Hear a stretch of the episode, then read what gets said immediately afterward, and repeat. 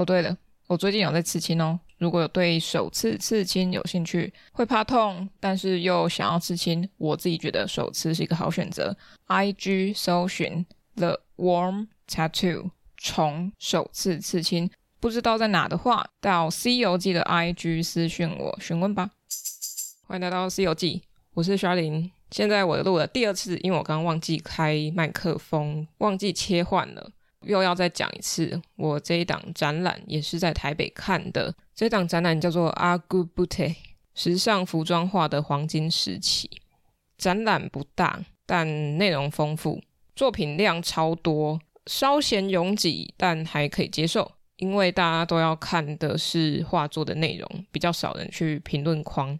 人很多，我那天去看的时候，它是展期的最后第二天吧。那一天也有讲座在讲那些时期吧，但我没有去到。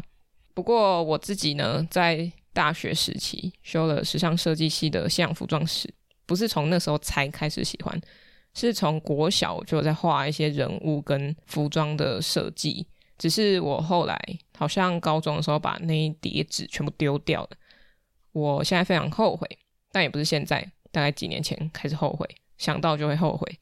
嗯，虽然那个时候可能在画一些漫画类的东西，不过我觉得是有发展性的，只是我自己不知道为什么脑残把自己的创作丢掉。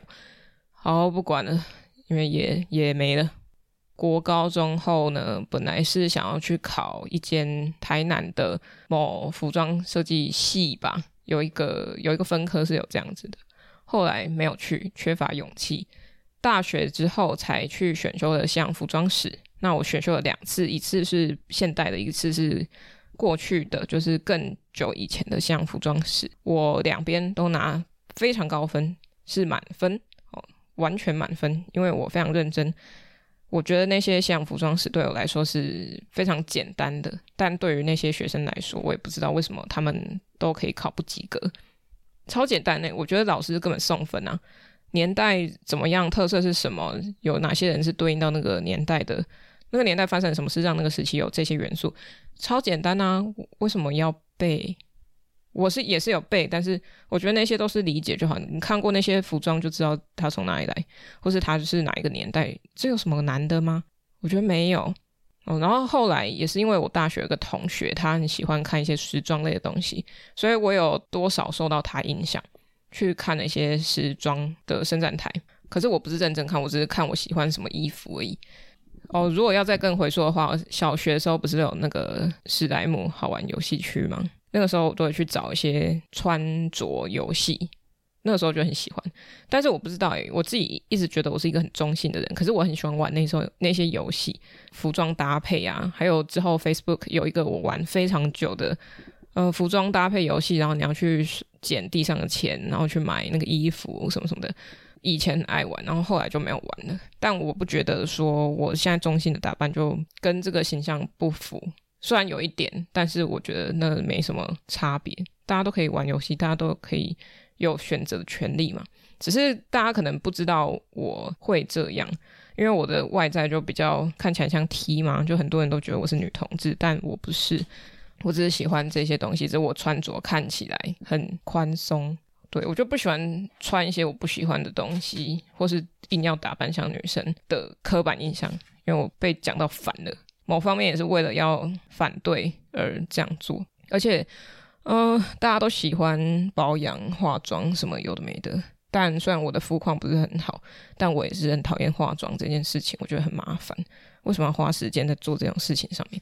好，好像离题了。服装画的展览展区非常的小啦，但内容才是重点。内容它是用版画去印刷的，每一张都没有重复。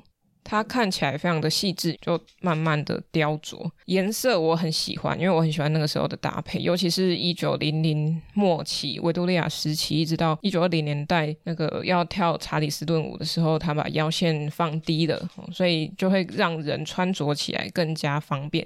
但是我在现场看到，嗯，一九二零年代的好像比较少一点，通常围绕在一九一零年代上下的设计师服装。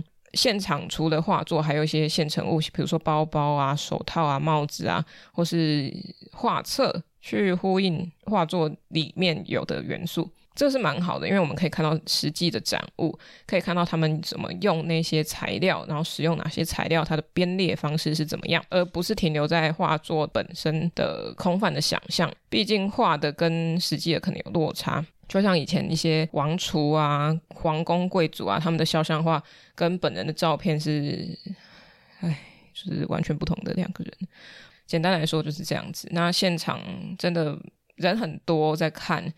我也是蛮推荐大家去看的，但是现在已经没有了。不过可以看网络上照片，以及我在 IG 上发的照片。那个时期也是有很多舶来品啊，他们会进口国外的东西进来，或是买卖。交易的时候，外面的包装会让他们看到而受到影响，或是他们那个时候有一些殖民啊，或是远洋的旅行，会把异国元素带进来。那那个异国元素就会再融合到他自己的元素里面去，变成一个有异国风情的设计感。通常都是跟东方啊，或是日本和服啊，或是土耳其的灯笼裤。那土耳其灯笼裤的话，当时是比较少见，但是那个时候算是一个突破性的设计。也是影响到后来裤子的设计的模板呐、啊，所以我很喜欢那个时候，其实很很爆炸。虽然看起来古典或是偏向传统去改变，但历史都是这样子的。从某一个时期开始，或是每一个时期对应到前面去，不断的修改、修改，加入新东西，变成新时代的新元素。然后到现在来看，我们再去回溯到那些时期。捡起他们那些元素改编，所以不断的推陈出新，但是也是从以前一直抓抓抓到现在来。但是如果要说有没有最新最新最新的设计突破的话，我觉得会比较难，就它的比例上可能会偏少，因为大家都是从过往去收集，然后再复兴，再收集，再复兴这样。这是我的看法，因为我也不是服装史出身，我也不是。服装设计出身，所以我讲的都是我个人的想法。不过要说的是，这档展览呢，有提到刚刚说的版画。那版画也是一个宣传非常重要的媒介。过去要做宣传都是印版画，一个版一直印涂抹，再下一张纸涂过去，用那个绢印啊或是什么版啊，把它复制，大量复制，它就可以更快速的产生像杂志啊、报纸啊。对外宣传的速度加快了，他们那个年代对于那件物品或是那个时期的议题来说，就会更快速的在各地散开。这也是保存手稿之外一种比较快速复制作品的方式。那我们看到的这些服装设计，其实也是可以透过版画印刷出来的。虽然它画得很细，但也还是可以。所以我们在现场看到的那些细节都是很精细的。虽然它的画面不大，但是都非常精细。好，那这就是那一档展览给我的想法，我蛮喜欢的，就是这样子。这几好像都在讲我多喜欢西洋服装史，我也很久没有复习了，所以如果有什么出入的话再说哦。然后补充一下，一九二零年代就是唐顿庄园的那个时期。唐顿庄园是英国的影集，我之前好像某一集有讲过，反正大家有记得话就去听一下，没有记得就算了。OK，那我们就到这里，下一集再见吧，拜拜。各位各位，喜欢《西游记》的话，可以到脸书、IG 搜寻《西游记》。C 是大写的 C，那请认明 logo 是绿色微笑的毛毛虫，那就是我啦。想听最新一集的《西游记》，可以到各大平台，像是 First Story、KKBox、Spotify、Apple Podcasts 或 Google Podcasts 免费收听哦。想与我互动私讯或者聊天，可以到 IG 上找我，搜寻《西游记》。欢迎各大单位合作邀约，信箱请看下方资讯栏喽。那我们下一集《西游记》再见，拜拜。跳格香港国际舞蹈影像节二零二三，今年继续邀请叶艺磊担任策展人，第三年与香港伊东酒店联合主办，并连同首次合作的场地伙伴 MLC K Eleven Art House 带来一连串放映、演出、展览、工作坊、对谈等节目，从影像出发，探索舞蹈与身体的可能性，以及舞动人心的画面和艺术作品。今年以纯真时刻为主题，放映超过二十场，接近五十套影片，与观众透过影像与表演探讨重现与重演。